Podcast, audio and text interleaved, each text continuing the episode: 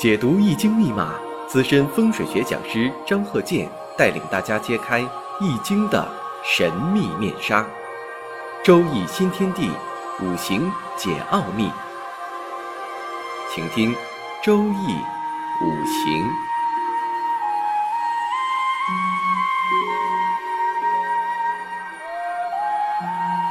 上山微电台荣誉出品。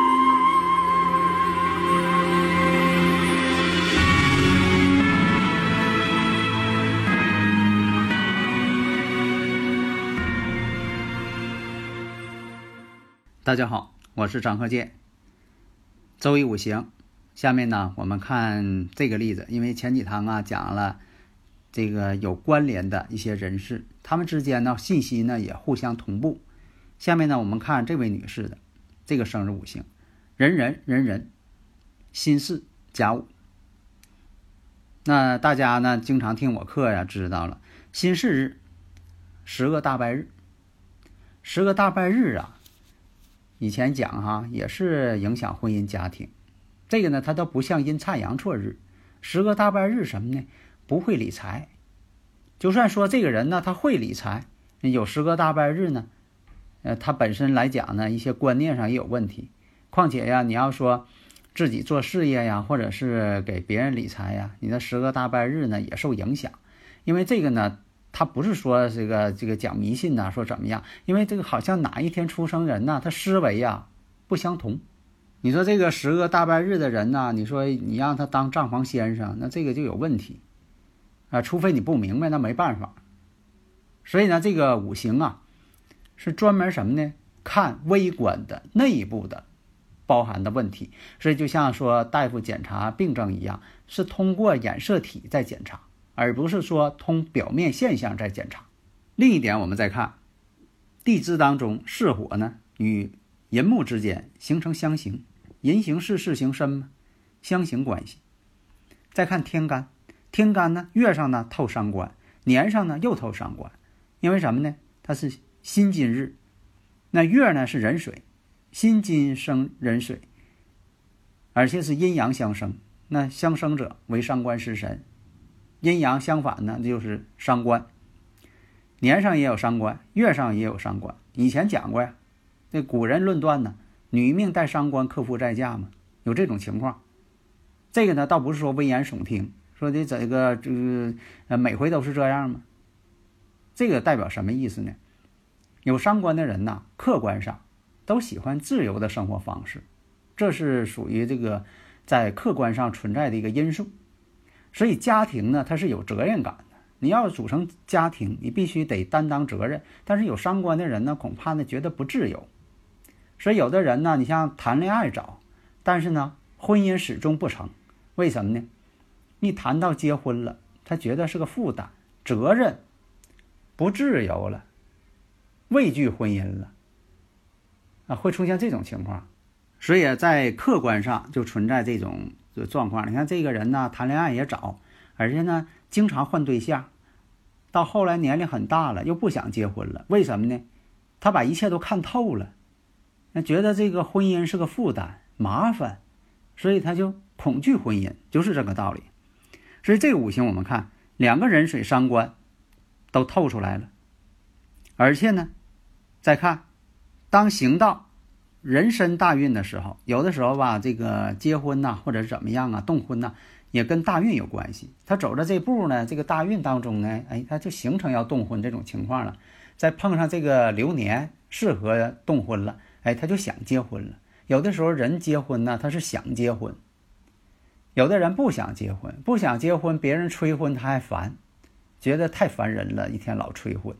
那时候他没动婚，那不想结婚，没有这个结婚的欲望。当他产生结婚的欲望的时候，无论在这个从心理层面、生理层面，他有这个欲望的时候，他才会往这方面努力。否则的话呢，他就不往这方面努力，他觉得很麻烦，是个事儿，心理负担。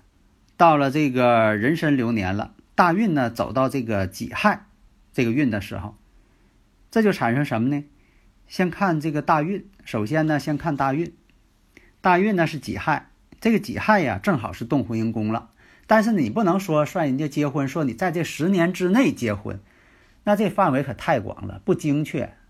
你说这个十年之内你肯定结婚，那这个太不精确了，精确至少到年。那好，出现个壬申年，这壬申年呢，正好动了婚姻宫了，这样呢大运原局，生日时辰这个五行这个原局跟大运跟流年形成了人行事，事行身。啊，行合的这个关系，那这就是动婚之象。所以当年呢，我们看，那就属于结婚之年。但是有一点，婚姻不会长久，因为什么呢？刚才也说了这些条件了。你说有一个伤官就很厉害了，那年月都有伤官，而且新事日，那十个大败日这种情况，所以如果说你看到这个五行的时候，那可以。肯定了，这个人呢，肯定在婚姻感情上是不顺利的，会遇向坎坷。大家呢，如果有理论问题，可以加微信幺三零幺九三七幺四三六，在这方面呢，把这个学问呢研究透，啊，用科学的思维方式，而不是说那种很玄乎的那种啊观念。所以，我你看我讲课呢，我讲的时候都是让大家能听懂，啊，不说那个呃云山雾罩的一些事情。所以我们看呢，所以有这种五行的人，如果说在婚姻感情上可顺利了，什么事儿都没有，这是难以置信的一件事情。所以在这方面，必须要有自信。你说判断这种情况，像你大夫看病一样，老中医看病，你一看啊，望闻问切，你心里边就十有八九明白了他是应该什么病了。就算说这个人呢想掩盖，说我没有病，没有那事儿。啊，其实呢，你五行当中，你一看这个五行已经确定了。假如说目前来讲没有什么事情，必须保证男方这个五行跟他结婚的老公，他的五行必须得强旺，否则的话这也不行。那么再出现婚姻宫感应的时候，这婚姻就会出现问题。所以在这方面，我们在分析的时候，一定要有这个理论基础，而不是你凭空猜测。说你察言观色看出来的，那这不叫本事，那也不是用五行方法。我们说什么呢？必须得有依据，必须建立在科学五行的基础上，而不是说呢你这个察言观色、投石问路啊，你你一看啊捕风捉影。但是呢，有的人呢又说了，那他带有财星啊，有财星会不会化解伤官呢？这个是可以化解，但是呢不会完全化解，毕竟你这伤官是存在的。我们不能说的视而不见，那有的朋友又说了，那他光透出伤官来了，官煞没有透出来呀，那也相克吗？你别看官煞没有透出来，只是说没有透出来会减弱一些，但是还是不能否定伤官在这里边存在的危害性。伤官呢，其实呢是一个两面双刃剑。就是有伤官的人呢，特别聪明，可以说在这个创造性上、艺术性上，有很多这个商业界的一些呃成功人士，还有这个发明的啊，这个搞发明创造的，呃，搞科研的，很多人有伤官都很厉害，他创意性非常强，创造力非常强。我们缺少的就是这种创造力。我们模仿，你看现现在很多地方就是啊，善于模仿东西，模仿的真相，但是呢，就缺少一个创意性。我们必须有一个开拓的精神。你说这个，在科学上是我首创，不是跟别人学的啊，我是第一个啊创造出来的。所以说这就创造性。但目前呢，出现一个什么问题呢？以前我也讲过，有伤官的人呢，不招人待见，特别是这个呃上层管理层对有伤官的人呢，啊不喜欢。不是说他懂，说你分析你五行带伤官了，我偏烦你，不是。有伤官的人呐，就有的时候吧出现傲气，让人家这个管理层不喜欢。哎，说这个人 不听话啊，不喜欢他，不用他。实际情况呢，这位男呃，这个这位女士呢，她的这个老公那位男士是另寻新欢了。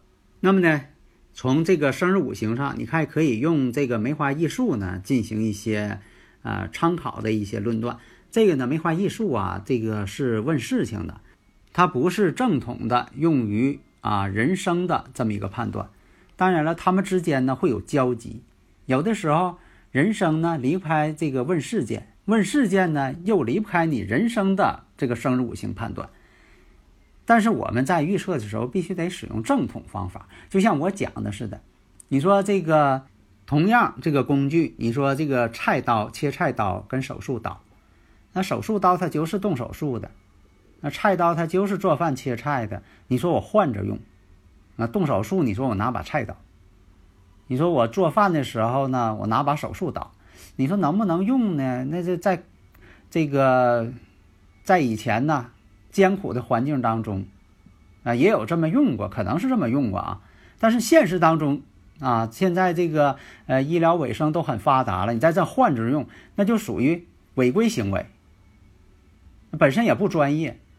那你说那没关系，咱拿咱不拿呃菜刀啊，咱们拿手术刀，那咱们这个切菜那也不正统啊，没有那么做的。那毕竟它不是一种工具。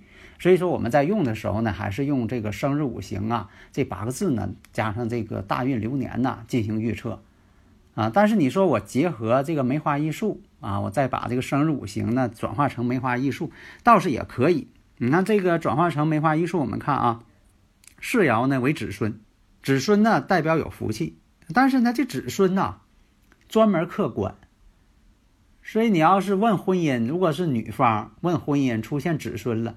那反而不好，为什么呢？它对官星是相克关系啊。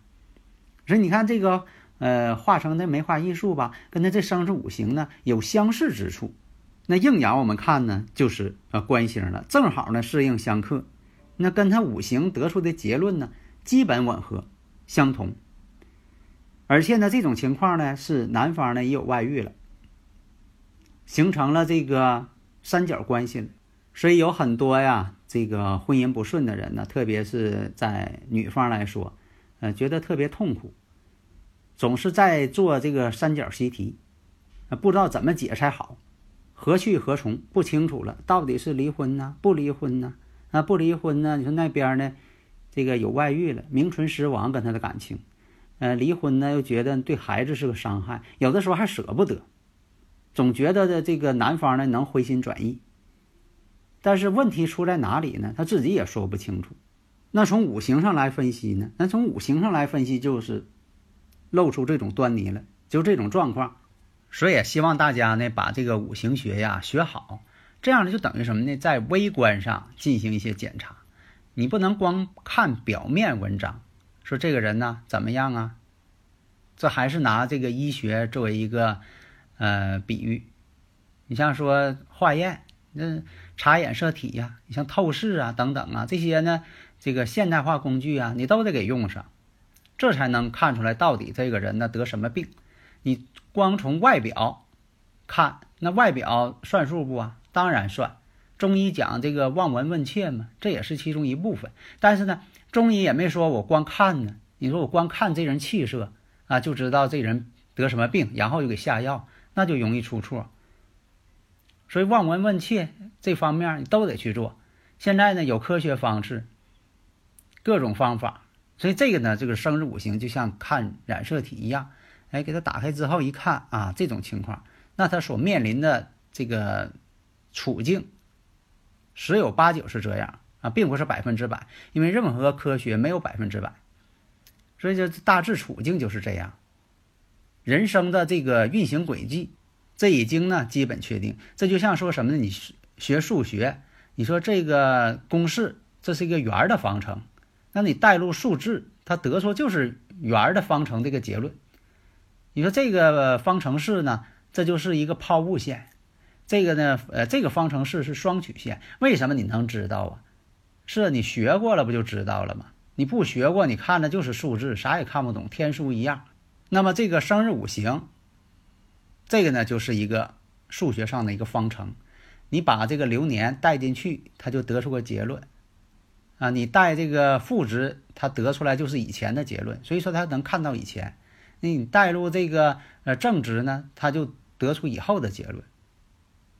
所以在这里我经常说，我说你呃在给别人看的时候，你说你看不啊看不准以前的事情，你说我能看出以后的事情，那本身这就不对，不合乎逻辑。哪有说的？你说我知道明天是星期几，但是昨天和前天星期几？你说我不知道，那这是不合乎逻辑的。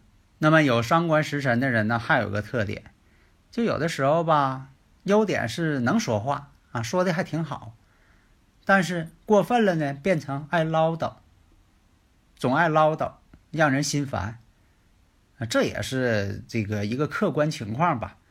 你说这个男人他工作一天下班了，本想静静心，结果呢，这个女士啊总跟他唠叨啊，今天他碰到什么事儿了，怎么怎么烦人了啊，这个事儿那事儿的。嗯，你说的这个男士吧，不听还不好，那听吧他也闹心啊，这也是客观上的一个情况。但是这五行组合呀，千差万别，我们不能因为出现这种症状了，你说这个人一定是这样。因为我以前讲过，这五行的组合呀，是五十一万八千四百组，这么大的组合，你一生当中都看不完，你就别说现实当中你给他看完了。所以我们研究呢，把这个理论掌握好，这就可以什么呢？无论碰到什么问题，你都可以解答出来。因为呢。这个应用题，你不可能把世界所有的应用题都做一遍，但是你理论会了，无论高考出哪个应用题，你都会做，这就是道理。好的，谢谢大家。登录微信搜索“上山之声”或 “SS Radio”，关注“上山微电台”，让我们一路同行。